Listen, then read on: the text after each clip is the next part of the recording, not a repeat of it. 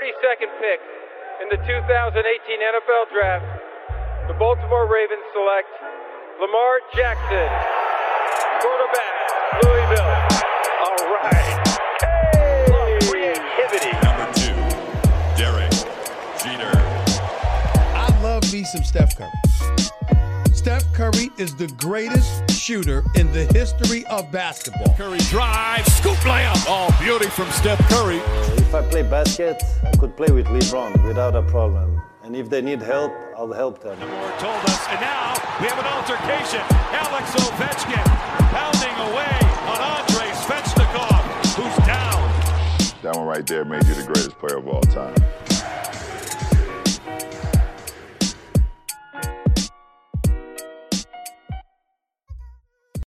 La NBA face au Covid, bilan et perspective, c'est le thème qui va nous réunir euh, aujourd'hui et euh, je suis très heureux de, pouvoir vous présenter euh, l'équipe un petit peu spéciale qui va discuter un petit peu business parce que c'est le thème vraiment sport business NBA. Je vous présente le premier de nos invités, c'est Vulfan Duvauchel, le co-créateur de l'Observatoire du sport business. Salut Vulfan. Salut Sylvain, merci pour l'invitation. Bah, merci à toi, merci. Euh, on te suit euh, sur les réseaux sociaux, euh, on se gave de chiffres et d'analyses, et euh, il me tardait de pouvoir avoir euh, celui qui illustre tout ça euh, régulièrement pour pouvoir parler justement NBA et business. Il s'est passé pas mal de choses. hein. Le Covid est venu un petit peu un petit peu chambouler euh, la bonne santé économique de la NBA. On va faire avec toi un, un état des lieux. On va essayer, essayer pardon, aussi de se projeter sur, euh, bah, sur les semaines, voire les mois à venir, parce que la NBA reprend le, le 22 décembre dans un contexte un petit peu particulier. On sait que les, les, les salles ne seront pas pleines, donc euh, l'impact ticketing devrait se faire euh, ressentir. Bref, on va analyser ça euh, avec toi. Et un Américain, plutôt un Français qui vit aux États-Unis depuis depuis 8 ans, je crois, hein, mais il couvre la NBA depuis depuis 15 ans. Il vit à Los Angeles, vous l'avez déjà entendu sur les ondes de hype. Il s'appelle Chris Elise. Salut Chris. Salut, bonjour, bonjour à tous et merci de l'invitation. Je suis très content d'être retour, de retour sur les ondes de Hype. Yes, on est content de t'avoir Chris. Est-ce que tu es content de ma présentation? Est-ce que je... c'était bon? Oui, c'est très généreux de ta part puisque en fait, euh, j'ai pas shooté un match NBA depuis mars, euh, le 10 mars. Donc je sais même plus si je suis vraiment un photographe NBA. Mais disons que j'ai une petite carrière derrière moi. Bon, euh, on peut rappeler que tu bosses pour NBA Entertainment euh, notamment et tu as bossé aussi pour le magazine Rivers qu'on connaît bien ici en France, Basket USA. Euh, J'en oublie, je sais Ouais. que tu es, aussi sur la, la PBR euh, en ce moment. Ouais. Euh, Ouais. Bon, Le bull riding, des cowboys, des cowboys qui, qui chevauchent des taureaux. yes, bon, t'es- tu restes actif hein, ma- malgré un petit peu la situation euh, compliquée. On, on en parlera un petit peu avec toi. hein, le, le- thème aussi et les questions qu'on va se poser euh, autour de autour du Covid et du bilan de, de- et de ses perspectives, pardon. Euh, comment la NBA s'est positionnée vis-à-vis de tous les euh, euh, tous les professionnels et tous les tous les métiers qui gravitent autour d'elle? Est-ce que aujourd'hui elle a, elle a elle a elle a lancé un élan de solidarité pour justement maintenir cette activité économique ou alors ou alors euh, malheureusement euh, des, euh, des professions vont euh, vont devoir s'arrêter parce que parce que Covid oblige et, et, et, et forcément des stratégies euh, NBA sont un petit peu plus différentes. Enfin, en tout cas, les contraintes NBA sont, sont, différentes. On, on verra ça avec toi dans, dans quelques minutes, Chris. Alors, il fait pas son retour hein, parce qu'il a, il a, il est, il est toujours présent avec nous euh, quand il s'agit de MLB, euh, compteur d'histoire pour euh, culture baseball et The Strikeout, euh, féru de, de, de, de, de thèmes sociétaux et économiques. C'est Gaëtan Alibert. Salut Gaëtan. Salut Sylvain, salut euh, Wolfin et, et Chris, euh, très euh, content, très heureux de d'être là ce soir. Bah, on est très heureux, ça faisait un bout de temps, euh, Gaëtan. Euh, on va pas parler trop MLB ce soir, mais on va quand même essayer de positionner un peu la, la MLB aussi dans, dans ce contexte un petit peu, un petit peu Covid. Et puis euh, on, verra aussi, on écoutera ton analyse aussi sur les, les performances de la NBA dans, dans, dans ce secteur. Bon, l'équipe est un peu spéciale, hein, pas de Melvin, pas de Antoine, pas de pas d'Angelo, mais euh, mais on parle business, donc il fallait euh, des, voilà des profils un peu un peu plus centrés sur sur ces thématiques-là. Messieurs, euh, j'ai planché un peu sur le, la structure de l'émission. Il y a pas mal de questions que j'ai envie de vous poser et, et que j'ai envie de que l'on se pose ensemble. Déjà, quel bilan aujourd'hui pour pour la NBA qui va reprendre le le, le 22 décembre? Quel bilan économique? Est-ce que c'est une NBA qui a réussi à préserver, on va dire, l'essentiel? Quelles sont les les ressources qui ont été impactées? Je parlais de de, de public Hein. La bulle a accueilli euh, donc des matchs mais sans public. Euh, ça a eu forcément un impact. Euh, les matchs ont, aussi eu lieu, donc il a fallu justement préserver un petit peu les droits télé négociés au préalable. Donc la bulle a été là aussi pour justifier tout ça. On va voir un peu comment les droits télé se, comportent et vont se, comporter. Quelles conséquences, je le disais aussi, pour les, professionnels hein, de, de, de la NBA, que ce soit direct ou indirect. Est-ce que cette ligue euh, Vulfan, est-ce que la ligue est en danger? Est-ce qu'on peut parler vraiment à, court, moyen terme d'une ligue euh, qui peut se retrouver en, en, grande difficulté? On rappelle que le Covid aux États-Unis, c'est, pas terminé et, malheureusement les chiffres euh, sont encore sont encore à, l'accroissement. Et, j'aurais une, dernière question qui est peut-être un peu plus elle est volontairement polémique. Est-ce que euh, est-ce qu'aujourd'hui euh, la NBA peut profiter euh, peut profiter un peu de cette occasion pour restructurer un petit peu son son business et puis le ré, enfin l'optimiser de manière à, à, perdre le moins d'argent possible? On aura aussi cette cette euh, analyse justement du positionnement de la NBA de, versus tous les autres sports US. On sait que la NFL est en train de renégocier ses droits euh, et je crois que ça va faire mal et, et que la que la MLB a, a quand même réussi euh, réussi son, son examen de passage là. Euh, la saison a eu lieu avec un, un beau champion d'ailleurs. Voilà. Donc on parlera un petit peu de tout ça. Vaste vaste émission, vaste sujet, pas mal de questions à se poser. je donne la main peut-être pour commencer à à, à Vulfan, puisque avant de parler de, avant de tenter de répondre justement à toutes ces questions, je pense qu'il faut essayer d'évoquer un peu la structuration euh, des, euh, bah, de l'industrie des, des, sports US euh, pour qu'on puisse voilà connaître un petit peu comment euh, quel vase enfin quel vase clos et quel vase communicant fonctionne pour que pour que le business se crée. Eh ben, écoute, c'est une très bonne question et puis tous les éléments que tu évoques sont extrêmement intéressants. Moi, je pense qu'il Bon, effectivement, pour commencer, euh, il faut comprendre euh, globalement de, quel, de, de, de, quelle taille de gâteau on parle globalement quand on, on évoque les revenus de la NBA. Mmh. Euh, ce qu'on sait, c'est que la saison 2019-2020 qui s'est terminée, elle a généré 8,3 milliards de dollars de revenus pour la NBA. Alors, c'est la taille du gâteau. Ce gâteau-là, au regard de l'impact du Covid, c'est globalement 10% de moins que l'an dernier. Donc, on sait que le Covid a fait perdre 10% de revenus à la NBA globale et, aux franchises de NBA. Mhm. Ces 10%, euh, si vous voulez, euh, c'est euh, majoritairement de la billetterie. Il y a 800 millions de dollars de billetterie qui ont été perdus et puis il y a 4 millions, 400 millions de dollars en recettes de sponsoring produits dérivés. donc la somme fait un milliard d'euros. Ce qui est important aussi de rajouter, c'est qu'il y a eu un épisode un peu malheureux au courant de l'année euh, c'est que euh, il y a eu la sortie de Daryl Morey des Houston Rockets. Oui, euh, on s'en souvient. sur l'épisode chinois, mm. et il y a eu des ruptures de contrat qui ont causé des pertes additionnelles pour la ligue d'environ 200 millions de dollars. Donc tout ça, on va dire Covid plus cet épisode, c'est 1 milliard de, de pertes pour la NBA. Alors la NBA qui de toute façon d'année en année augmente la taille de son gâteau, a euh, déclaré globalement avoir perdu 10% sur l'année. 10% sur un gâteau, c'est pas gigantesque. après, quand on analyse la structure de, de, revenus, on sait très bien, et puis c'est ce que j'évoquais, hein, que les pertes, euh, c'est assez, assez particulier, si vous voulez.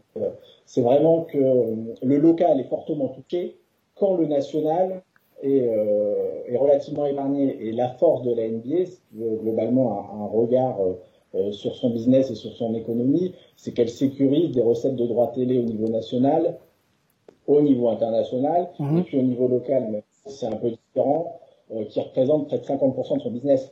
Donc euh, j'ai envie de dire que la chose importante pour la NBA, et ce qu'elle a su faire, et ce qui a été assez salvateur l'an dernier, c'est la capacité à finir sa saison, à faire ses matchs pour sécuriser les recettes de droits télé et un certain nombre de recettes annexes. Est-ce que c'est vraiment qu'il faut est-ce que, est-ce que, ouais, excuse-moi de te couper, mais est-ce que c'est justement le, le cette euh, nécessité de finir la saison qui euh, amène à, à, des chiffres plutôt mesurés en termes de pertes? Quand je dis plutôt, hein, quand on perd un milliard, c'est quand même c'est quand même beaucoup. Mais est-ce que c'était nécessaire pour la NBA que d'arriver au terme de cette saison pour minimiser les pertes?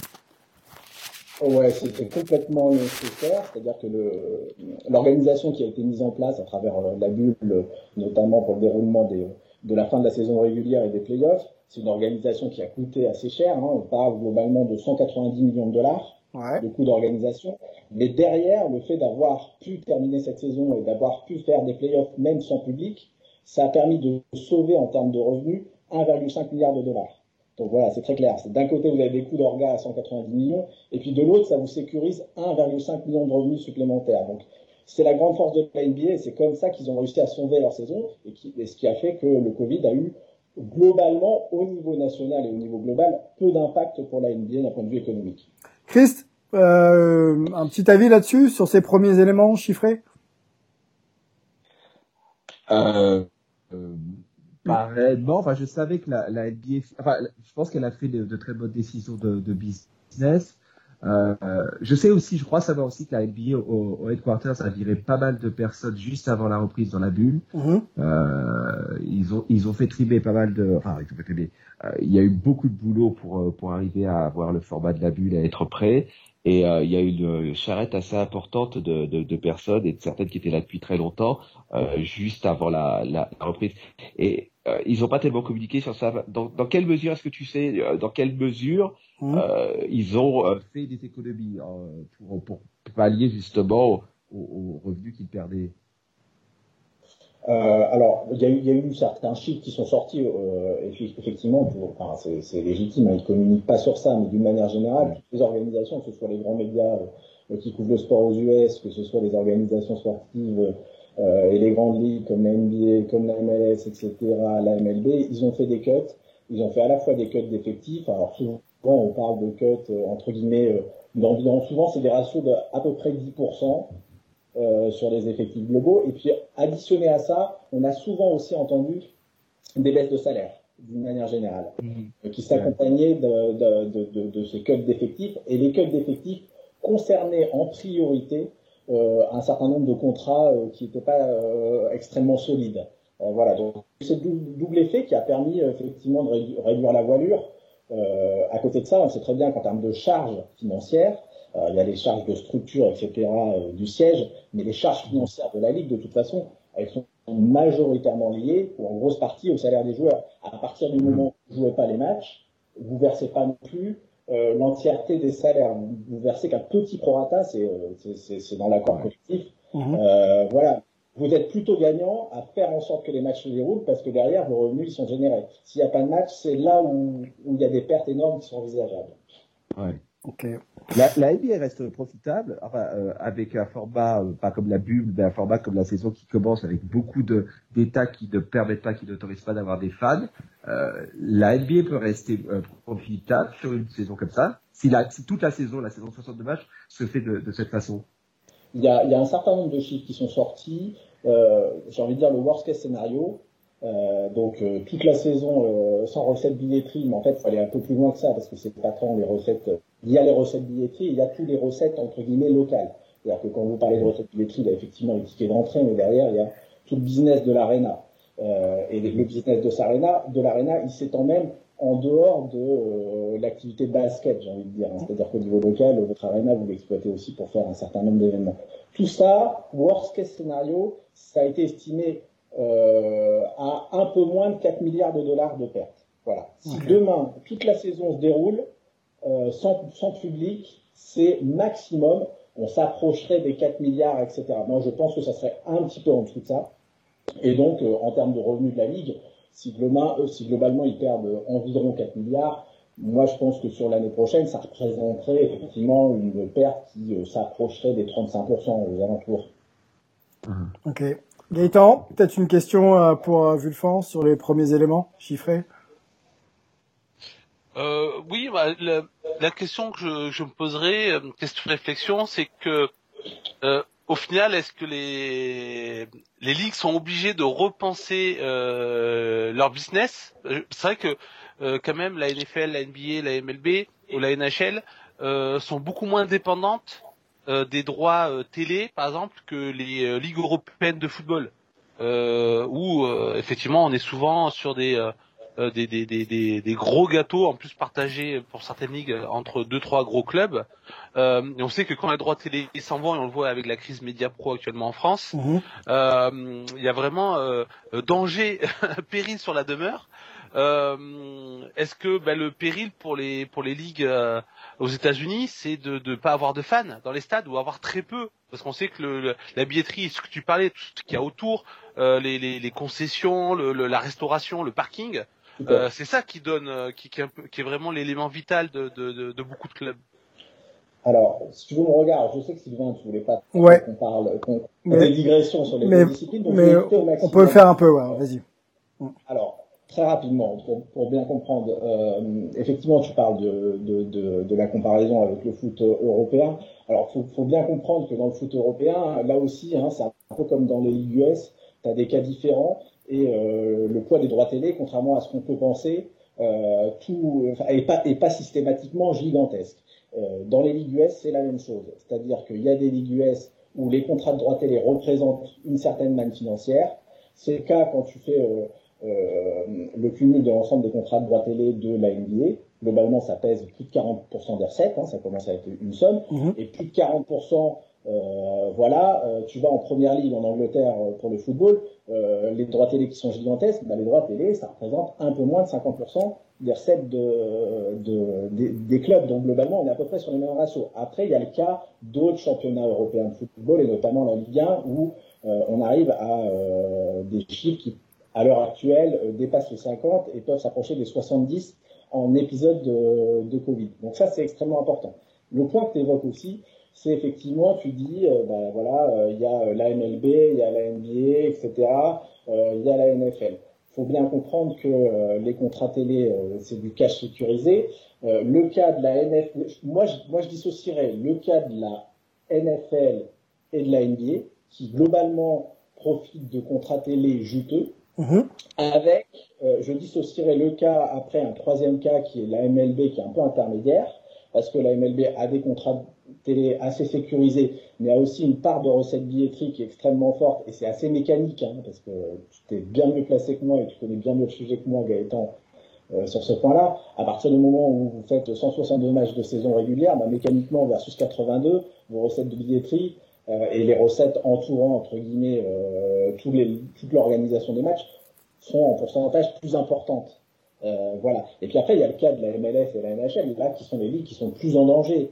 Euh, la MLS, parce que globalement, c'est une ligue qui est pas mature et qui a des recettes de droits télé qui sont extrêmement faibles. Hein. Le contrat actuel qui était sécurisé euh, sur 10 ans, bah, globalement, c'est 90 millions de dollars par an.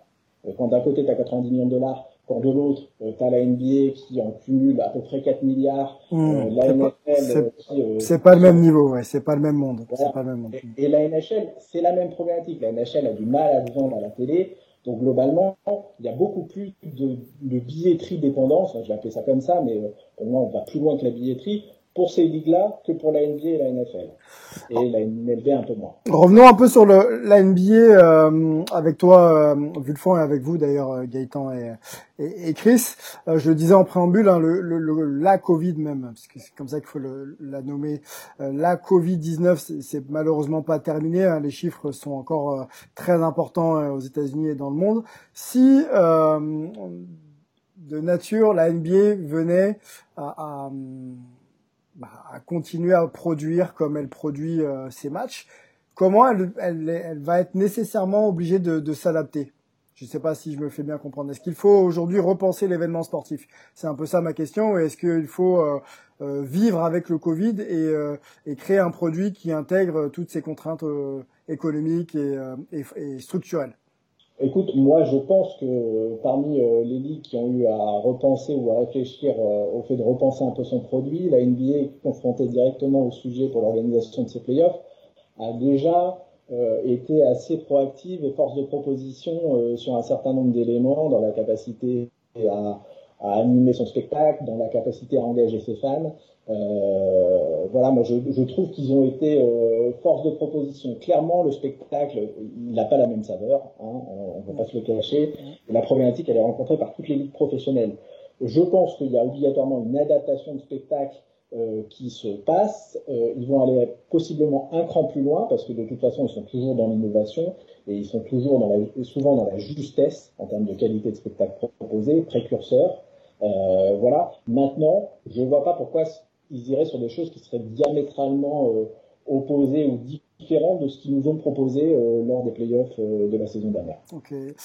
et donc la saison là, on le disait aussi également, reprendre le, le 22 décembre. Quels sont les points clés que la NBA a réussi à, à préserver? Là, il y a un volume de matchs de 72 au lieu de 82, donc on diminue quand même de, de, de 10 matchs la saison régulière. Euh, sur le plan financier, quels sont les, quels sont les éléments qui ont été euh, également sauvegardés? On sait que la période de Noël est une période importante pour les audiences euh, euh, télé, donc il y aura des matchs Christmas Day. Est-ce que ça fait aussi partie un peu de la stratégie de la NBA que de se positionner très fortement sur des périodes où elle sait qu'elle va générer beaucoup de, beaucoup de business? Et, et, et on peut même ajouter même la, la, la, fenêtre des JO qui est également préservée, sur lequel USA Basketball génère beaucoup sur le plan marketing. Ouais, bah, tu as évoqué les points principaux. Euh, il y a un premier élément, c'est euh, sécuriser le maximum de, matchs de saison régulière, donc 72, euh, possiblement euh, derrière. Globalement, ça, a une répercussion sur les droits télé et sur la sécurisation des recettes de droits télé. Hein. Une saison quasi complète, c'est, je crois d'ailleurs, puisqu'ils ont des contrats qui sont extrêmement bien blindés, l'assurance d'avoir près de 100% des recettes de droits télé pour les les droits télé nationaux. Pour bien distinguer quelque chose euh, d'important, c'est que tu as le, les contrats euh, entre guillemets domestiques nationaux, tu as aussi les contrats, euh, les droits télé vendus à l'international, ça on en parle un peu moins, mais les droits télé à l'international, c'est environ 450 millions d'euros de recettes pour la NBA. Et puis tu as les, les droits télé entre guillemets locaux vendus par chaque équipe. Alors c'est là où c'est un peu plus compliqué. Je pense que le regard de Chris tout à l'heure sera extrêmement intéressant sur ce point-là. Mmh. Euh, c'est que chaque équipe là pour le coup euh, il y a vraiment il y a vraiment des différences qui existent entre les Lakers euh, et les Memphis Grizzlies, entre la taille des marchés. Euh, derrière, il y a un impact qui peut être plus ou moins fort. Globalement, les Lakers, ils ont, ils ont des contrats audiovisuels, télé, radio locaux qui pèsent près de 200 milliards, 200 millions pardon de dollars par an. Okay. Versus, tu prends un petit marché, les petits marchés, globalement, là, on est sur du 10-20 millions de dollars par an. Donc là, il y a un vrai déséquilibre qu'on ne retrouve pas sur les contrats télénationaux et les recettes qui sont mises en partage, parce que là, globalement, on est dans l'équité. Mais Vulfan, euh, quel, quel, marché, pour le coup, euh, a été le plus impacté? On, on, a, je pense, euh, on doit se dire que les marchés new-yorkais, les marchés euh, euh, californiens sont restés un peu plus imperméables à, à, la crise du Covid, ou alors ils ont été touchés durement comme un, marché comme Memphis ou au Utah? Bah, en fait, je pense qu'il y a, il y a deux, deux, dimensions de réponse à la question. La première, c'est celle que j'évoquais avant, c'est que quand tu as un gros contrat, euh, bah, de toute façon, euh, si tu sécurises un certain nombre de matchs qui sont joués, euh, tu touches une partie de ce gros contrat, versus quand on a un petit, euh, voilà, c'est pas, pas la même mécanique et euh, globalement, ces types de contrats aussi sont extrêmement importants pour sécuriser tous les engagements financiers quand tu es une franchise.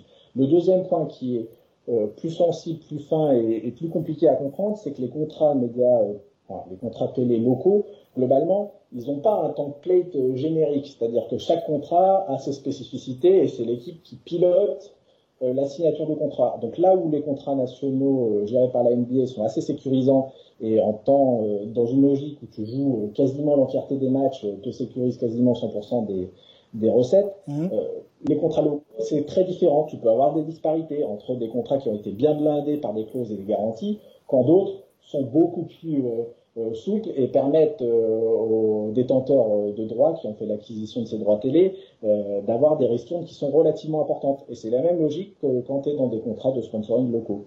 Donc j'ai envie de dire qu'il n'y a pas de réponse idéale, mmh. il y a du cas par cas. Et là, pour le coup, c'est en fonction de la, de la, qualité de la négo de la négo de contrat initial que des, euh, des euh, équipes et des franchises seront plus ou moins impactées sur ce sujet-là. Ok, euh, Chris, on va on va aller sur le le côté professionnel de, de la chose avec toi. je, je l'ai dit aussi pareil en intro. Euh, la bulle, en tout cas NBA sur les signatures de contrats, euh, n'a pas été vraiment euh, impactée. Il y a des joueurs comme Jason Tatum qui ont signé le max à, à, plus de 200 millions. il y a voilà, les, les, joueurs arrivent quand même à signer des contrats à longue durée sans que ça puisse impacter vraiment euh, les perspectives des clubs à leur offrir justement ce, ce type de contrat. En NFL, c'est pareil. Hein. C'était un peu avant la bulle, mais Pat Mahomes signe euh, le plus gros contrat de l'histoire, 350 euh, millions sur 10 ans, je crois. 500 même, c'est plutôt 500 même, 503 millions. Voilà, j'inverse les chiffres sur 10 ans. Comment on explique que que la NBA, restons un peu sur la NBA, mais on peut élargir aussi avec toi Gaëtan sur la sur la MLB, que des contrats comme ça puissent être signés malgré l'incertitude économique qui pèse sur sur l'environnement des sports US euh, ben, Je pense, je pense que, comme je le disais auparavant, et euh, ça vient d'être assez bien démontré, malgré les, malgré les pertes de la NBA, ils ont pris des décisions business, ils ont, ils ont fait en sorte de limiter les dégâts. Ils ont une, euh, je dirais qu'ils ont un business model qui est, qui tient le coup. Et il y a quand même une perspective qu'on ne vise pas avec le Covid trois années de suite. Euh, donc je pense que il y avait eu les annonces du vaccin. Je pense que tout ça, c'est un petit peu peut-être comme les marchés. Alors c'est pas c'est pas ma spécialité, mais c'est peut-être un petit peu comme le marché financier. Il y a peut-être un mouvement de confiance là qui fait que euh, le système NBA, les propriétaires pensent qu'ils peuvent se permettre ceci puisque dans dans allez peut-être pas la saison qui vient, sûrement pas la saison qui vient, mais la prochaine saison qui commencera fin 2021, les choses pourraient tout à fait reprendre à peu près complètement normalement. Donc je pense qu'il y a, c'est un site d'optimisme finalement. Je pense. Mmh, mmh, mmh, Gaëtan, qui paraît pas qui paraît pas délirant. Du même avis, Gaëtan, euh, tu penses que il y a, il y, a, il y a quelque chose qui protège un peu euh, justement le vent de l'optimisme qui, qui protège un petit peu les ligues. Euh, on, on, peut pas voir une ligue comme la NFL, comme la MLB ou la NBA euh, bah, se casser la figure à cause d'une pandémie, quoi. Oui, oui, moi je, moi je suis comme Chris. Je pense qu'il y y, y a un vent de confiance actuellement sur, euh, euh sur par, par rapport au, au, au, vaccin qui, qui donne une perspective de sortie, même si euh, j'ai envie de dire que beaucoup de scientifiques disent que c'est peut-être euh, un nouveau monde dans lequel il va falloir s'habituer, c'est ces nouveaux virus, mais pour l'instant, le, le, sport malheureusement parfois fonctionne à, à court ou ou moyen terme. Donc pour l'instant, euh, l'idée c'est de se projeter sur 2021 et même en MLB, même s'il se dit que la saison commencerait un petit peu plus tard, justement pour laisser le temps au vaccin de faire son effet aux États-Unis. Euh, voilà, on sait qu'il y aura une saison, c'est assez, euh, c'est assez positif. Alors après, euh, il y a des équipes qui ont, toutes les équipes ont perdu de l'argent. Certaines ont quand même les reins solides, les grosses équipes, les Yankees, les, les Dodgers, même, même s'ils peuvent pas faire des folies, euh, ils ont quand même les capacités d'investir sur des euh, très gros euh, contrats. Et puis même avant la crise du Covid, on l'a vu à MLB, il y avait une forte volonté des propriétaires de ne de, de, de, limiter les dépenses au niveau des, des rosters pour éviter d'aller sur notamment la luxury tax pour certains. Ça n'empêche pas que quand vous avez la possibilité de mettre un très gros contrat sur Gary Cole ou sur McCrout, euh, vous le faites. Parce que là vous sécurisez euh, euh, un joueur qui va vous amener indépendamment de indépendamment de l'incertitude malgré tout régnante sur les sur quand il faut le signer ouais. quand il faut le signer il faut le signer. Alors après il y a des joueurs qui peuvent se dire on fait un contrat d'un an et puis on, on, on, reteste le marché des agents libres. Mais bon par exemple si là je, je pense oui pour la MLB à, à GT Real euh, qui est le meilleur receveur de sa génération, qui est agent libre.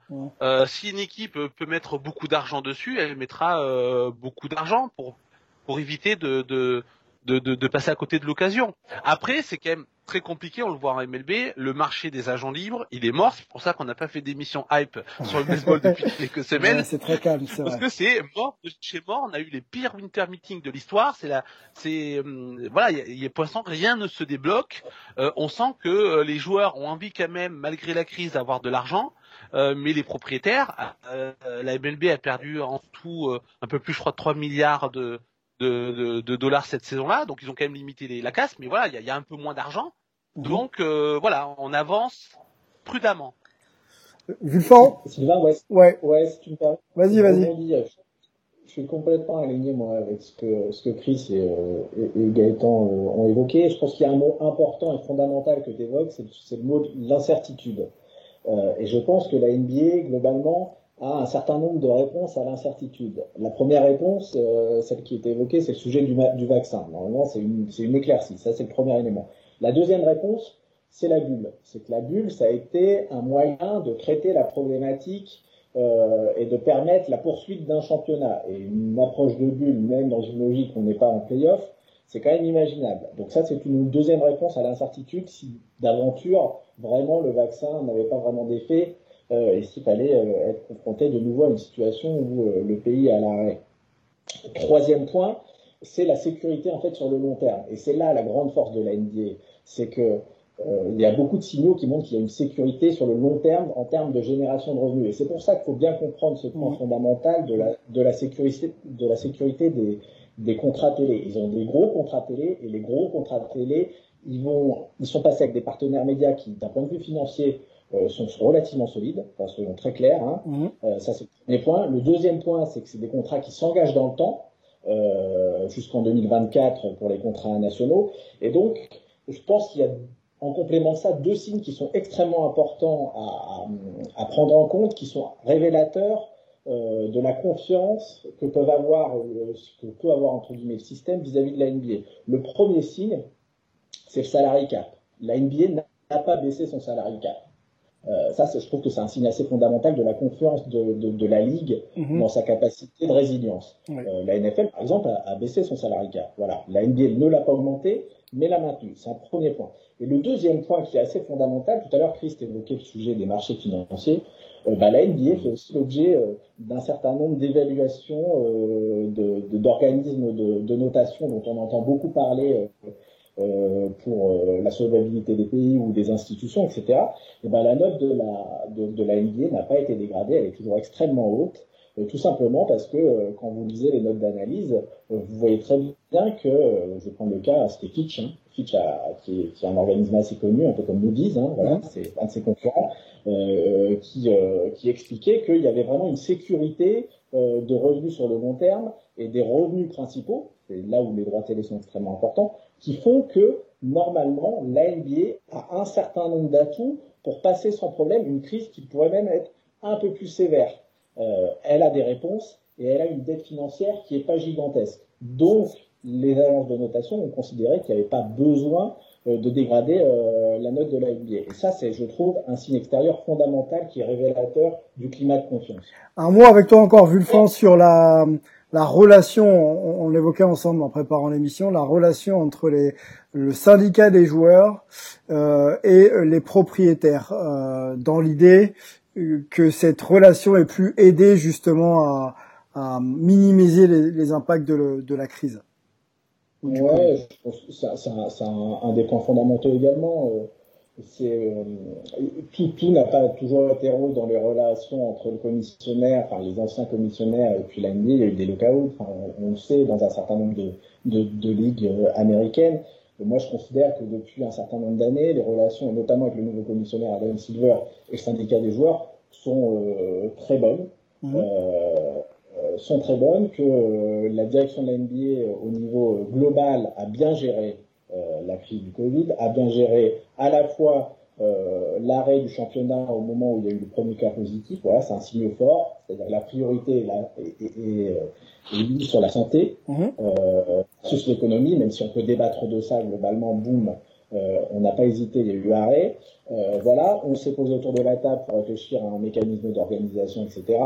Il y a eu aussi les, les épisodes euh, Black Lives Matter qui sont pour moi révélateurs aussi d'un deuxième élément où la Ligue a été à l'écoute, a entendu, et c'est à la fois, ce, ce, enfin, je trouve cette écoute qui est assez fondamentale, qui a permis aussi au fait que les matchs se sont continués. il y a toujours du dialogue. C'est un point vraiment extrêmement important. Et mm. nous, il y a un certain nombre de données qu'on a partagées sur l'Observatoire sur comment les fans, alors là on sort du cadre des joueurs, comment les fans des différentes ligues de sport US percevaient l'action, entre guillemets, des patrons de chacune des ligues sur la gestion de la crise du Covid. Alors réponse, ça m'intéresse moi, réponse du coup. bah, dans toutes les enquêtes, Ouais. euh, le, le, le commissionnaire qui a mieux géré la chose, c'est Adam Silver. Voilà. ok. Euh, et globalement, avec un indice de confiance qui est, euh, qui est relativement haut. Où est-ce qu'on peut situer la MLB Où est-ce qu'on peut situer la MLB de Rob Manfred?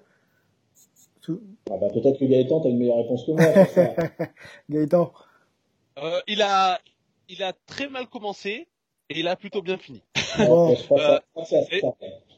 Voilà, au début c'était vraiment euh, le, le euh, bon, je pense que c'est toujours un peu l'ennemi numéro un euh, au sein de la MLB, hein, euh, mais euh, extrêmement euh, critiqué et critiquable euh, au printemps dernier et au début du, du championnat, euh, notamment avec les premières affaires de de, de Covid. Et puis après, la, la MLB a démontré qu'on pouvait, pour le coup, sans bulle, euh, quand même mener un, un, euh, un championnat et euh, euh, à, à son terme, pas très long, parce que le championnat était raccourci, mais ça, ça, ça a démontré des, des choses positives. Puis surtout, ils ont, Rob Manfred a pris la très bonne décision de mettre en place des bulles pour le, les playoffs, et du coup, il est quand même ressorti de la saison euh, Grandi. avec un peu plus de, de Mhm. mérite. Ouais, grandi. Est-ce que, est-ce que les relations rapidement avec le, le syndicat euh, est, est, meilleure Parce que c'était un vrai problème aussi. Euh, alors oui, ça- on va dire qu'elles se sont normalisées. Mhm. Euh, du moment que la saison s'est euh, s'est lancée, l'idée pour tout le monde c'était qu'elle puisse aller à son terme. Euh, du coup, la mise en place par exemple des bulles, c'est vraiment très bien géré entre l'association des joueurs et, et la MLB, euh, alors que le, de- du- enfin, le- la mise en place de la saison avait été extrêmement euh, compliquée. Je pense que l'intérêt supérieur du baseball et surtout du business a fait que euh, on a rangé, euh, on a enterré l'âge de guerre avant de la ressortir pour les négociations du CBA et, et pour savoir aussi pour la prochaine euh, la prochaine saison. Je pense que l'intérêt supérieur du business a fait en sorte qu'on a normalisé les relations, mais euh, on sait très bien que pour l'instant euh, les joueurs ont notre manière d'appréhender la saison 2021. Mhm. En gros, ils ont fait des efforts en 2020, ils ne feront pas des efforts en 2021. Bon, bah affaire- à suivre. Ça, ça, à mon avis, ça va encore faire parler j'ai quelques remarque. Ouais, vas-y, Chris. Ouais, j'ai j'ai une remarque. Euh, euh, oui, on peut dire que la NBA a très bien euh, géré le Covid, mais on peut aussi remarquer qu'elle a, elle, elle a pris le cas où elle, a fait une bulle quelque part où elle a enfermé euh, la plupart de ses employés, les joueurs, et, euh, et donc elle l'a bien géré du fait que cette bulle, qui était assez stricte, etc., a permis qu'il n'y ait pas de cas de Covid, etc. Mais elle a fait ce qui était nécessaire pour elle pour assurer un maximum de ses revenus, mais elle a quand même, c'est un choix qui n'est pas qui n'est pas déshonorable, mais elle a quand même euh, tué un peu son écosystème. Enfin, elle n'a pas pensé, non, je dirais plutôt qu'elle n'a pas pensé une seule seconde à son écosystème. C'est-à-dire que ils avaient besoin des droits TV, euh, ils ont eu euh, en majorité leurs médias, euh, enfin leurs médias, les digital teams des équipes, Mhm. les photographes, les vidéos, etc. Ils avaient quand même un assez important monopole. Bon après il a été un petit peu partagé, mais un assez por- important monopole sur les contenus audiovisuels. Et puis et puis voilà. Et il y a tout un écosystème qui n'a qui n'a pas pu travailler. Donc Bah. euh, c'était une gestion qui est bonne et qui a été particulièrement bonne pour la NBA et qui bonne les excluante aussi. qui voulaient voir des matchs à la oui. télé. mais- Oui, oui, il y a, il y a eu Comment cette dimension un peu de d'exclusion finalement sur le plan euh, euh, social et on va dire euh, et, et professionnel. On peut même ouvrir cette page là avec toi, euh, Chris. Euh, on rappelle que tu es euh, photographe pour NBA Entertainment. Tu shootes depuis plus de 15 ans des, des matchs NBA et euh, aujourd'hui tu te retrouves, enfin toi et tes collègues. Dans une situation un petit peu euh, un petit peu compliquée puisque pour le moment vous n'êtes pas vous n'avez pas tu n'as pas été convié d'ailleurs à shooter dans la bulle et vous n'êtes pour l'instant euh, pas sollicité pour pouvoir euh, faire votre métier autour autour des parquets NBA sans réellement savoir quand les choses vont pouvoir devenir concrètes pour pour toi quoi.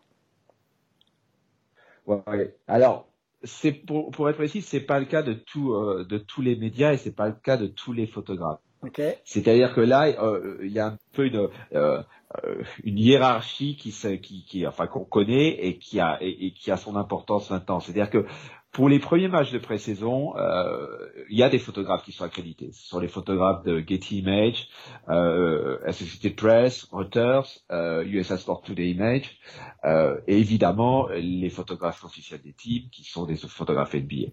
Euh, donc il y a un peu les il y a un petit peu les seigneurs du de de domaine qui sont accrédités, qui ont été accrédités dans la bulle, etc. Euh, moi, j'ai j'ai pas eu d'accréditation dans la bulle. Moi, je suis un freelance qui est représenté par NBA Entertainment. Je suis pas un employé d'NBA Entertainment. C'est-à-dire que moi, je suis un freelance qui fait mon travail et j'ai la chance aussi, euh, par ailleurs, d'être représenté par NBA Entertainment qui euh, distribue mes photos mhm. via leur agence photographique partenaire qui est Getty Image. Euh, donc, moi, je suis, je suis, je suis pas au niveau euh, des photographes NBA Entertainment qui sont les photographes officiels de chaque équipe euh, les Garrett Elwood, qui est le photographe officiel des Denver Nuggets, entre Billy Bernstein, etc. Euh, ces photographes ont été, euh, le nombre a été énormément réduit dans la bulle. Il y a eu un peu les, les enfin le nombre a été très réduit. Hein. Ils ont commencé avec six, euh, six photographes NBA Entertainment dans la bulle. Ouais. Euh, ça fait pas lourd, effectivement. a été refusée. Ouais. Mon accréditation a été refusée, mais euh, Getty Images a été présent durant la saison, durant les playoffs, durant les finales, euh, à Société de Presse, les grands médias des équipes qui étaient concernés pour les finales, comme le Los Angeles Times, euh, Marc Marc qui était euh, était là pour bonne partie de la saison et des playoffs et jusqu'au final. Comment comment tu observes euh, déjà ce choix stratégique euh, on, Restons sur la bulle, mais comment tu as analysé déjà euh, ce, ce, choix stratégique de réduire drastiquement euh, le nombre de, de photographes conviés? Est-ce que déjà ça t'a un peu mis la puce à l'oreille sur sur ce qui pourrait éventuellement se passer par la suite? Ben, les salles, les salles à Disney sont pas, sont pas tout à fait des salles NBA. Et je pense qu'il y avait quand même la possibilité d'avoir.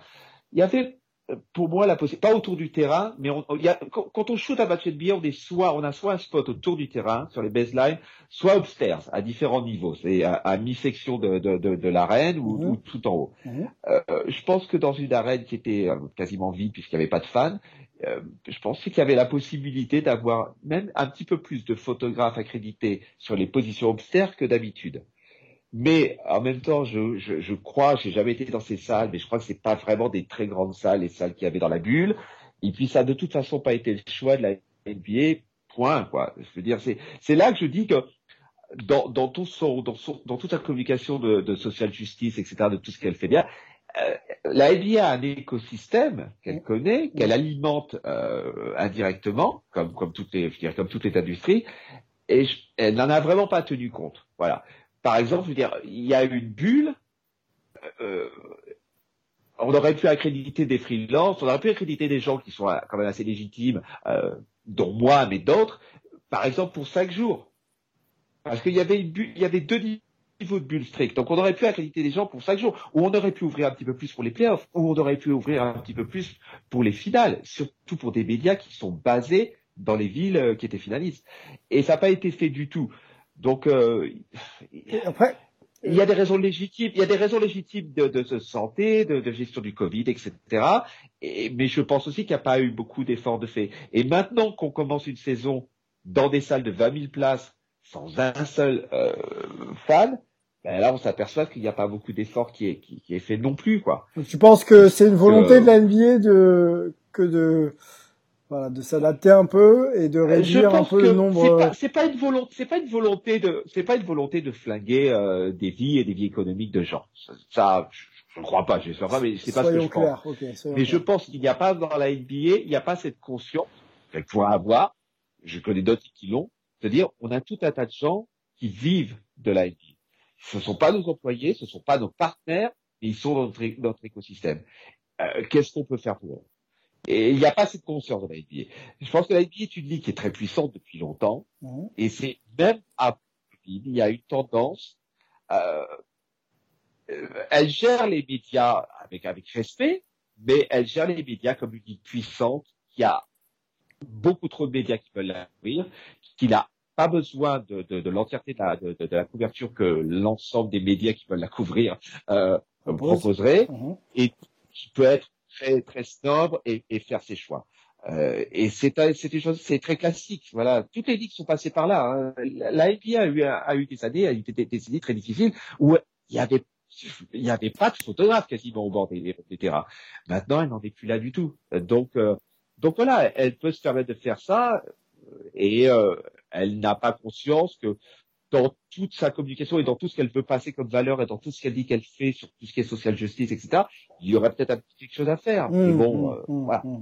Est-ce que, bon, toi tu vis à Los Angeles, hein, on l'a dit euh, depuis 7-8 ans maintenant, est-ce que tu as observé euh, justement euh, sur ton environnement une évolution, euh, voire même, enfin, même négative, euh, sur le plan justement business et, euh, et activité autour de la NBA, ou pour l'instant ça ne se fait pas euh, trop ressentir? Tu veux dire post-Covid? Ouais, post-Covid, pardon. Bah, tu, tu sais, le, le problème, c'est que euh, en Californie, en Californie, les les, euh, les les bars ont été fermés en mars, ont été ouverts une semaine en, en juin, puis refermés. Les restaurants euh, in-room dining ont été ouverts une semaine en juin, puis refermés. Et depuis deux semaines, trois semaines, ils sont fermés en outdoor dining also. Donc, si tu veux, euh, moi, je je bosse pas. Euh, tu tu peux pas aller dans un bar pour voir un petit peu. Tu vois, il y a, y a pas il y a pas l'activité usuelle qu'il y a autour de la NBA. Euh, il va y avoir il va y avoir des matchs au Staples Center, mais il va pas y avoir de vendeurs autour du Staples Center puisqu'il y a personne qui vient. Euh, tu peux pas voir un match dans un bar, etc. Donc, euh, euh, en fait, je je peux pas prendre le pouls. Le pouls de, j'ai pas de, j'ai pas de réponse à, ta question parce que Ok. je peux pas prendre le pouls du tout. Moi, pour moi, c'est, euh, pour moi, c'est comme, comme si la NBA n'existait pas. Tu sais, je, je, je vois qu'il y a un match, euh, il y a un match de temps en temps. Ce que je peux sentir, c'est qu'il y a pas mal de, enfin, je, je sens pas un grand enthousiasme sur cette saison à venir. Il y a toujours les hardcore fans, puis je vois plein de gens qui regardent des matchs, etc., qui, qui n'avaient même pas réalisé que la pré-saison avait commencé, n'avaient même pas réalisé que la saison va commencer. Je sens pas un, un grand enthousiasme. Mais tu peux pas mesurer grand chose étant donné qu'on vit, euh, on vit tous chez nous, quoi. Mmh. Moi, j'ai, j'ai, été dans un bar à, à Los Angeles euh, deux fois euh, pendant une semaine en juin. Voilà. C'est des Ça vais, fait bars. Ça fait maigre. Vulfan, euh, avec toi, on évoquait justement la, la structure des revenus de la NBA et, euh, et, euh, et, euh, et les droits télé, notamment, qui dominent cette, cette structure. Est-ce qu'on peut penser que la, la NBA, tant qu'elle préserve ses droits TV, euh, si elle fait pas trop de, de ticketing ou de merchandising autour de ses franchises, finalement, elle a pas trop perdu. Et, et pour le coup, pour aller au bout de ma question, bah forcément, quand on a du merchandising autour du- d'une franchise, on a une, une activité économique, euh, des gens qui travaillent. Euh, forcément, s'il n'y a pas d'activité, les gens ne travaillent pas. Mais est-ce que la, la NBA quelque part, ça, le, je peux dire qu'elle s'en moque, mais c'est pas sa priorité. Ouais, bon, je pense que c'était c'est très euh, très bien dit par par Chris. Euh, moi, je résumerais euh, ça de la manière suivante. Je pense que la NBA a une conscience d'intérêt dans le sens où elle, communique sur un certain nombre d'actions sociales qu'elle peut entreprendre, mais globalement, chaque action est, pesée et orientée vers son propre intérêt. Donc, clairement, quand, quand moi je dresse le paysage global du business de la NBA, de l'impact de, de la Covid sur son business, etc., euh, on a une vision où euh, ce qui en ressort, c'est que euh, la NBA a bien sécurisé un certain nombre de choses, a bien vécu cet épisode, a des risques un peu plus importants si la saison entière venait euh, à se dérouler sans public. Euh, mais euh, non, mais d'une manière générale, euh, derrière ça, il y a un paysage qui est un peu plus contrasté, c'est-à-dire que il y a vraiment, je pense, une économie euh, entre guillemets euh, que j'appelle locale, mais c'est un peu trop réducteur. Euh, les exemples de, de Chris sont d'ailleurs très pertinents. Il y a une économie qui entoure tout le business euh, de l'arena euh, euh, et euh, de l'exploitation euh, des recettes associées. Voilà. Voilà.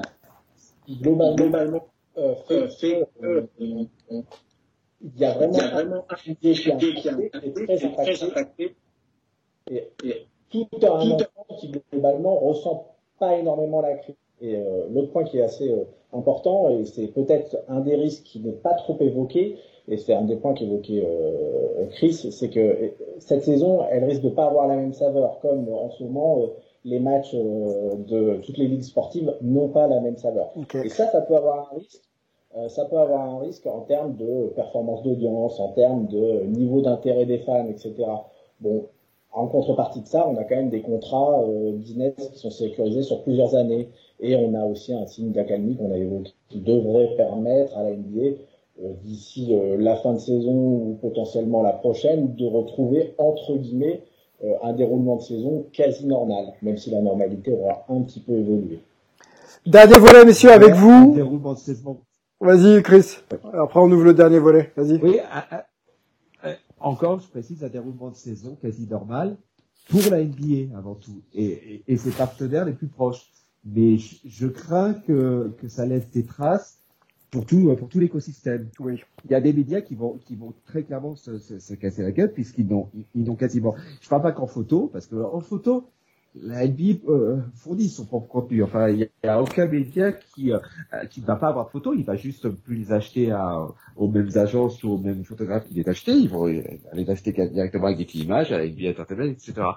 Mais euh, je pense qu'il y a des médias qui ne s'en remettront pas puisque euh, ils n'ont pas d'accès aux matchs, ils n'ont pas d'accès aux joueurs. Euh, en, en, termes de magazine, tu ne peux quasiment plus rien faire.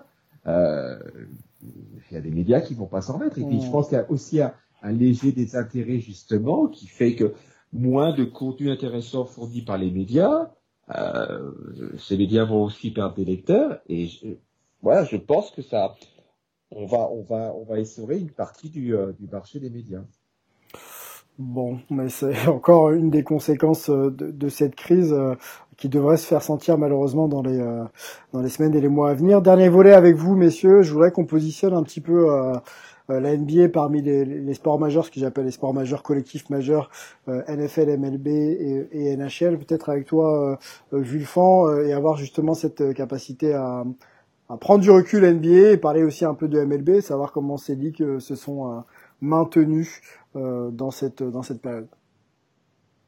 Bon, alors pour la, MLB, euh, j'espère que Gaëtan corrigera si je dis un certain nombre de bêtises. Tout à l'heure, il a évoqué les trois chiffres. Alors moi, j'en ai des complémentaires un petit peu différents. Euh, de ce que j'ai compris, c'est que globalement, les revenus de la dernière saison, je parle bien des revenus. Alors, euh, Gaëtan, il a, il a évoqué les pertes. Oui. Moi, je parle de la chute des revenus, ce qui est un peu différent. C'est-à-dire qu'en temps normal, une saison d'MLB, ils arrivent à générer près de 11 milliards de dollars.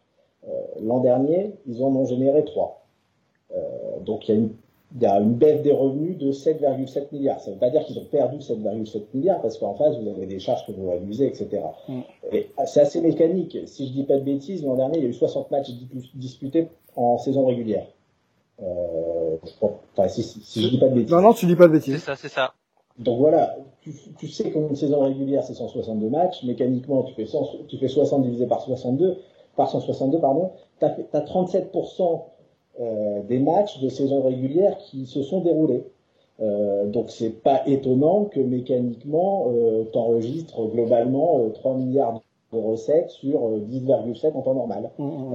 c'est là où, où, le point de la NBA est assez intéressant, c'est-à-dire que l'important et on peut, enfin on va pas, on va pas en parler, mais la Ligue 1 c'est la même chose, c'est-à-dire que l'important, si vous voulez sécuriser des revenus, c'est surtout de faire en sorte que votre saison elle se déroule.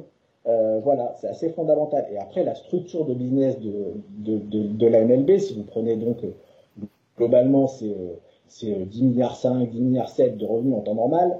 Euh, vous avez euh, les revenus télé nationaux, là c'est globalement 3,1 milliards, donc on est à peu près à 30%. Vous avez les revenus médias locaux, c'est plus de 2 milliards. Donc la télé entre le national et le local fait près de 50% des recettes. Et vous avez euh, de l'autre euh, les recettes de sponsoring, c'est 10%. Et après, tout ce qui tourne aux recettes de billetterie. Et là, pour le coup, c'est assez détaillé, c'est assez connu. Recettes de billetterie et toutes, toutes les recettes d'exploitation des, euh, des enceintes. Et quand vous avez 162 matchs, autant vous dire que les recettes sont importantes. Oui. Vous billetterie plus recettes d'exploitation, globalement, vous avez euh, un peu, à peu près 40%, donc euh, un peu plus de 4 milliards d'euros de recettes qui sont générées euh, sur, sur ce point-là. Donc, une saison si vous voulez, euh, plus courte, sans billetterie et sans exploitation de stade, bah, ça coûtera plus cher à la MLB euh, que d'une manière générale à la NBA. Ce que tu confirmais Gaëtan, hein, tu disais que la MLB était moins dépendante de ses droits télé, mais euh, si je comprends euh, ce que dit euh, Jules Fan, elle, elle, est quand même très dépendante de son marketing et de son, de son ticketing. Hein. Oui, oui, bien sûr euh, qu'on soit une grosse franchise comme les Dodgers ou les Yankees qui euh, qui sont parmi les le top 3 par exemple des, des, des, billetteries donc de, de toute l'économie qu'il y a euh, derrière au niveau du stade ou qu'on soit une petite franchise comme les, les, les Royals de Kansas City ou les Miami Marlins euh, ça a un impact qui qui est important. Je, je, crois que les Dodgers, par exemple, ont enregistré une perte cette année de 125 millions, alors qu'ils étaient à, à des bénéfices de 60 millions l'année dernière. Alors forcément, c'est les Dodgers, donc ils peuvent l'encaisser cette mm. cette perte. Euh, sans perdre en, je dirais, en puissance sportive pour euh, pour créer une équipe compétitive. Euh, c'est forcément moins le cas dès qu'on va redescendre dans la dans la hiérarchie, parce que quand on parle d'économie, derrière il y a le sportif et il y a des équipes qui elles sont au début de leur reconstruction. Il y a des équipes qui veulent gagner, qui voulaient gagner en 2020 et qui veulent gagner en 2021. Il y a des équipes qui arrivent comme les White Sox, comme les Blue Jays qui veulent gagner également très rapidement. Et du coup, euh, des fois, ça nécessite d'embaucher un, deux, trois joueurs clés, euh, parfois des gros contrats, euh, pour avoir le roster bien finalisé pour aller chercher le titre. Mhm. Et ben, quand on, enregistre des pertes comme ça, effectivement, c'est un peu plus difficile. Mais comme le disait Chris tout à l'heure, c'est c'est moins difficile parce que quelque part, le, business se sauve le, on va dire les, on va sauver le, business des propriétaires et des joueurs et on va faire des économies ailleurs dans les front office dans le dans le scouting euh, la MLB il y a eu beaucoup de, de, de recruteurs qui ont été euh, qui ont été cutés euh, des académies qui ont été fermées par exemple euh, en République dominicaine. Mm, mm. Euh, voilà, euh, des coachs ici, les, les, les, joueurs de ligue mineure n'ont pas été payés euh, pendant un certain temps. Euh, puis ça a accéléré un certain nombre de réformes. On l'a vu avec les ligues mineures. Pour, euh, en gros, le, Covid a aussi permis, on va dire, de faire passer plus facilement des réformes. oui, étaient oui, oui. comme c'est des ligues mineures. Mm. Donc, donc voilà. Donc, mais c'est vrai que de ne pas avoir les, les euh, les, supporters dans le dans les fans dans le stade, c'est un gros problème pour la MLB. C'est pour ça qu'elle a décidé, pour l'instant, euh, d'après les informations que l'on a, de euh, reculer certainement la, le début de saison à mai, le spring training à mi-mars, pour justement laisser le temps aux autorités américaines de mettre en place avec le vaccin, notamment les conditions pour retrouver des fans dans euh, dans le stade, en plus la MLB et la NBA, c'est pas comme la NFL, c'est-à-dire que la NFL, elle, a eu le temps de voir ce que faisaient les autres et comment la, situation évoluait euh, pour pouvoir avoir des fans dans, dans les stades. Puis en plus, c'est une ligue un peu euh, euh je pense un peu frondeuse euh, par parce que voilà euh, historiquement républicaine euh, donc on aime bien euh, en gros dire non au, gouvernement fédéral et faire un petit peu ce que l'on veut ce qui est pas forcément le cas de la NBA et, et, et de la MLB qui peuvent pas forcément se dire ah ben non nous on va mettre des fans dans les stades et puis c'est pas la même c'est pas la même histoire donc du coup bah voilà la MLB elle va reculer à mai certainement pour avoir des fans et donc avoir les recettes de billetterie bon ça fait plaisir de voir la MLB avec un plan hein. Souvent la MLB n'avait pas de plan, ça fait plaisir de l'avoir avec un plan. Euh, oui, Buffon. Euh, de toute façon, de toute façon, pour la question des fans dans les, euh, stades, c'est aussi une question euh, état par état. Et euh, moi, je sais que je sais que par exemple bah, que les stades soient couverts ou, ou, non couverts par ailleurs, ce qui est quand même assez délirant de ne pas pouvoir mettre de fans dans certains certains états, dans des stades de 70 000 personnes non couverts. Mais dans les salles NBA, par exemple, euh, c'est une salle de 20 000 places, le Staples Center. Les fans sont interdits en Californie, il n'y a pas de, il y a, y a, pas de fans. Mais en dehors de ça, je crois savoir aussi que le problème, parce que euh, comme je l'ai expliqué en, photo, on est soit autour du terrain, et ça, je pense que c'est fini pour, pour, très longtemps pour quasiment tous les photographes. Il y aura juste le photographe officiel de, de, de, de chaque équipe qui sera au bord du terrain. Mais euh, il y a ces places-là et il y a les places euh, dans les dans les tribunes. Et normalement, les places dans les tribunes, on est dans une section, les uns à côté des autres, euh, voilà, sur euh, sur 50 mètres, 40 mètres, quelque chose comme ça. Ouais. Et ah, au début, j'imaginais assez naïvement que, en fait, la NBA pouvait accréditer plus de photographes qu'en temps normal upstairs, dans les dans les tribunes, puisqu'il n'y a pas un seul fan. Donc mettez-nous sur euh, en section 300, en section 200, tu peux nous espacer de 60 feet, de 100, de 100 feet, on shoot à, on shoot à, à, avec des, des, des, des, des, des, optiques longs, etc. Donc voilà, ça aurait pu être plus sécure. Mais euh, il y a par État, et la Californie est très stricte sur ça, un nombre total de personnes qui est accepté dans le stade. Est-ce que est-ce qu'il y a une justification? Est-ce qu'il y a une explication? Est-ce qu'il y a une explication amenée à, à ce quota entre guillemets? Mais c'est c'est juste ce point-là, c'est juste ce point-là le problème. Mais euh, c'est pas que la NBA ou c'est pas que enfin, la Californie. Enfin, la Californie a fermé les outdoor dining. Hmm. Il y a, il y a jamais eu un cluster sur les outdoor dining. Jamais. Il y a, il y a aucun chiffre qui peut montrer ça. Aucun, aucun, aucun fait scientifique peut montrer ça. Et d'ailleurs, euh, un juge de, de, du San Diego County vient de, de, de, rendre une décision qui va à l'encontre de Gavin Newsom et qui a autorisé les restaurants outdoor dining de San Diego à ouvrir parce qu'il a dit le, le gouverneur n'a absolument justifié ça par aucun fact, etc. Bref, euh, je crois savoir, j'ai pas le, pas, je, je n'ai pas euh, la source officielle et le chiffre officiel, mais je crois que par exemple, c'est 200, 200 personnes totales euh, en Californie pour une, pour le pour le Staples Center. 200 D'accord. personnes inclus les joueurs, les staffs, Le personnel euh, administratif, euh, l'intendance. Ah bah, personnel, personnel administratif, t'as pas besoin d'être là pendant les matchs. Mais, et, et, euh, et, euh, et incluant aussi les médias.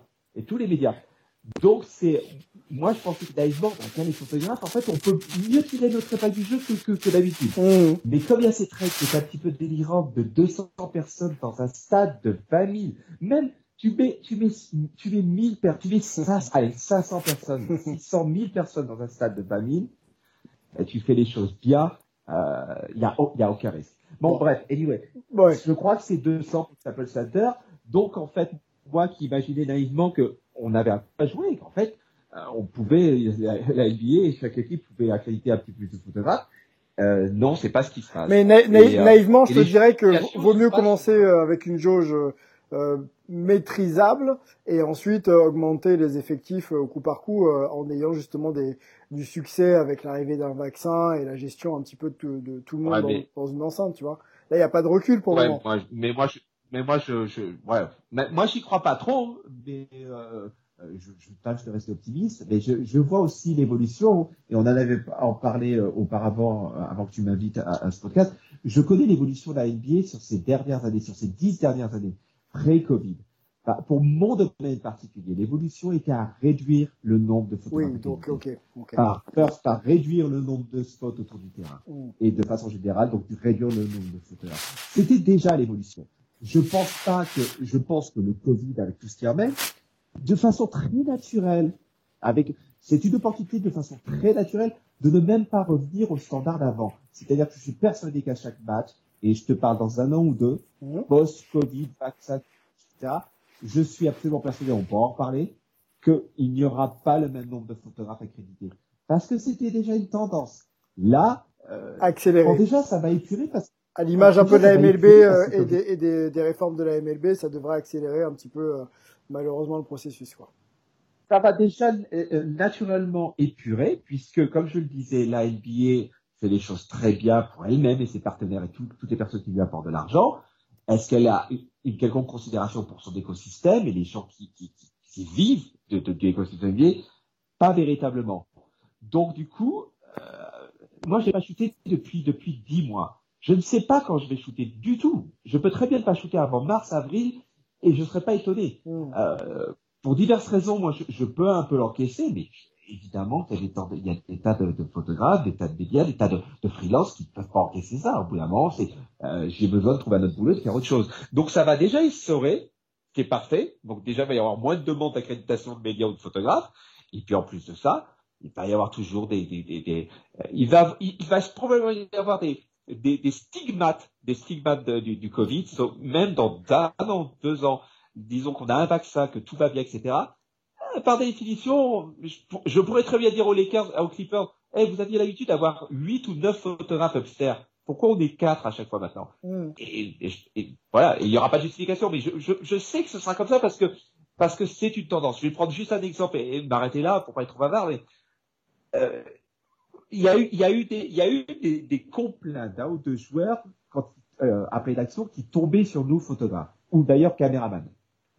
Ouais. Et du coup, la NBA a pris ça en considération et a fait ce qui s'appelle des escape lanes. So, elle a- donc, elle a supprimé des postes en baseline de photographes ou de vidéo, de vidéoman et elle a mis des escape lanes.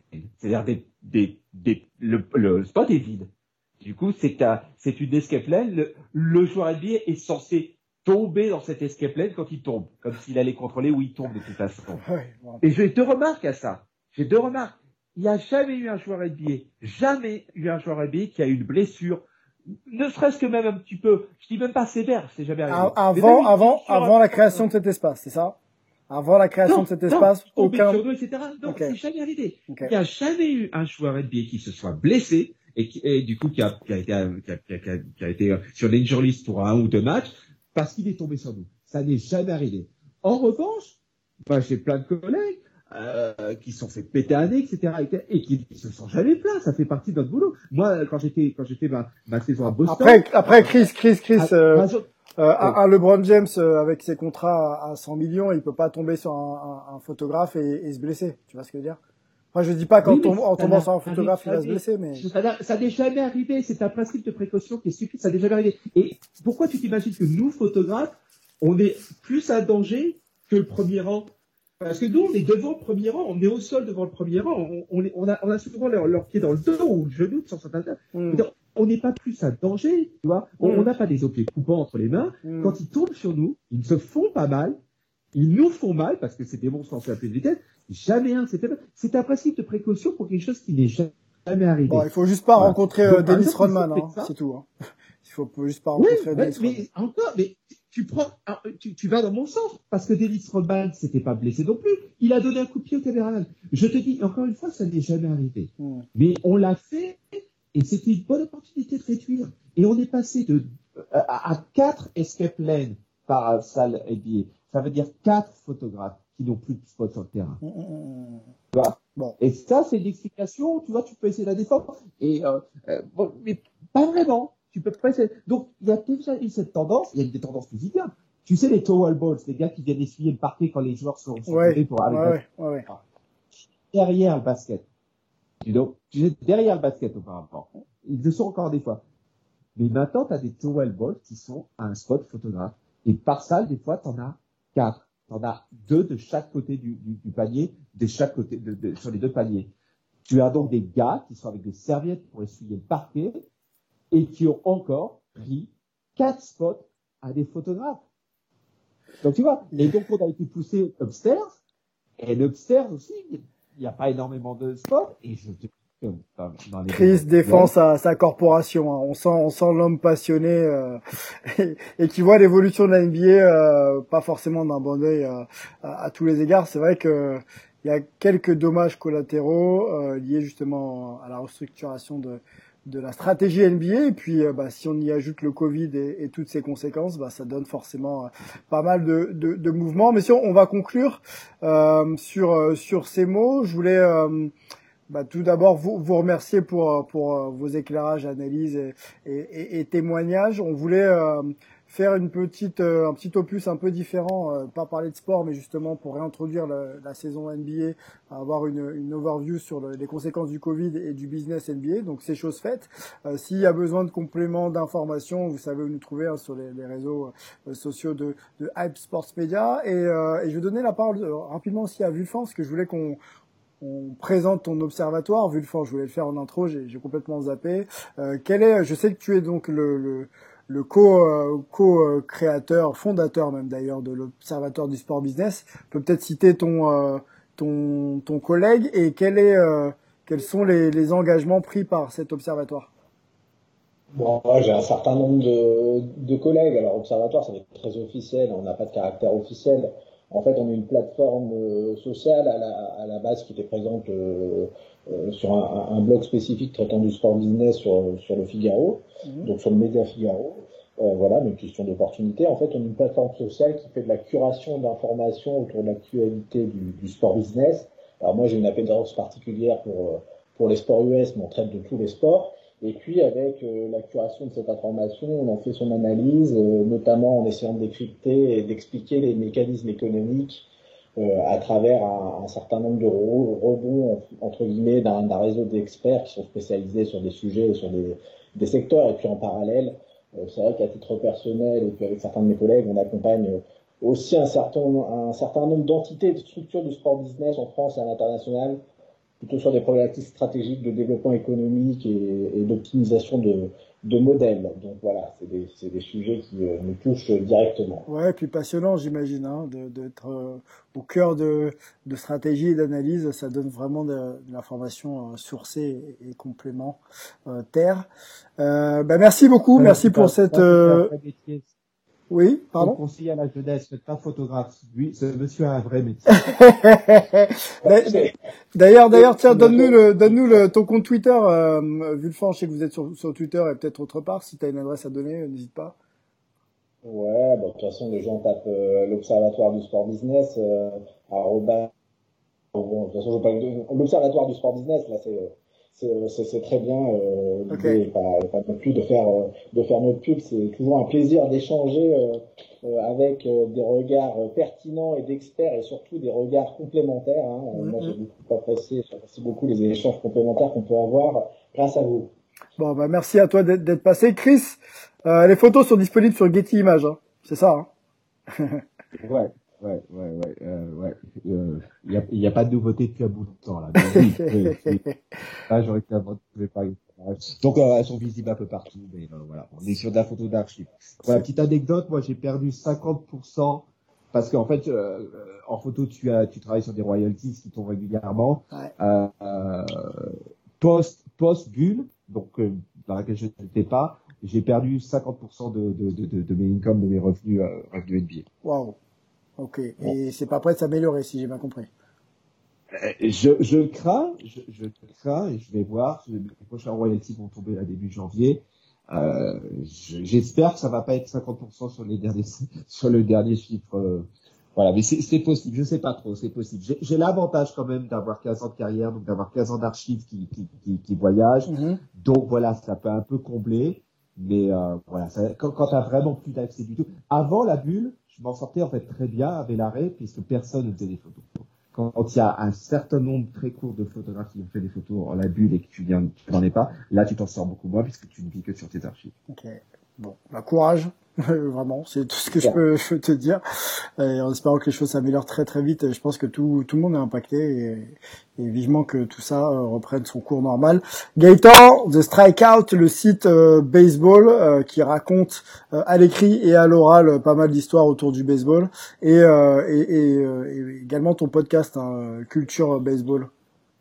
Bah, d'ailleurs, j'ai sorti un dernier sur le l'origine des Pro Leagues, donc euh, quelques jours avant qu'elles deviennent euh, euh, Ligue majeure. Ouais, puis The Strikeout, là, on a lancé, pour ceux qui ne l'auraient pas encore suivi, une, une série de podcasts sur l'histoire et l'impact culturel en toute franchise, franchise ouais, en toute franchise, en toute franchise. Tout à fait. Euh, et on va, on a sorti les Rockies après avoir fait les Mets et les et les Yankees.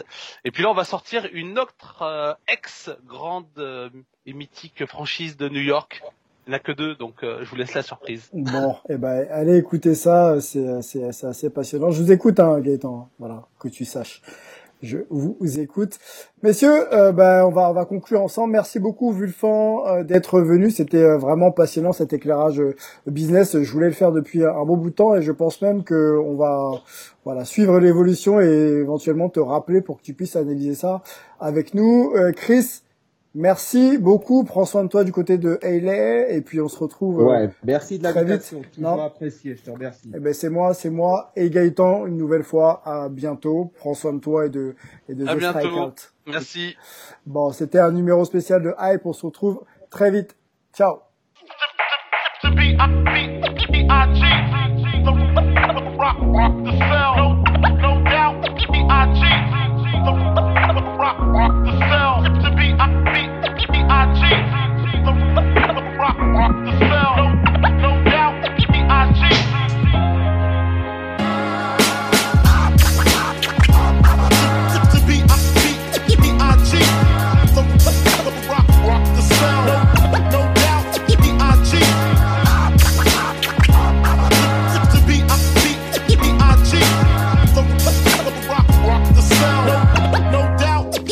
cheat.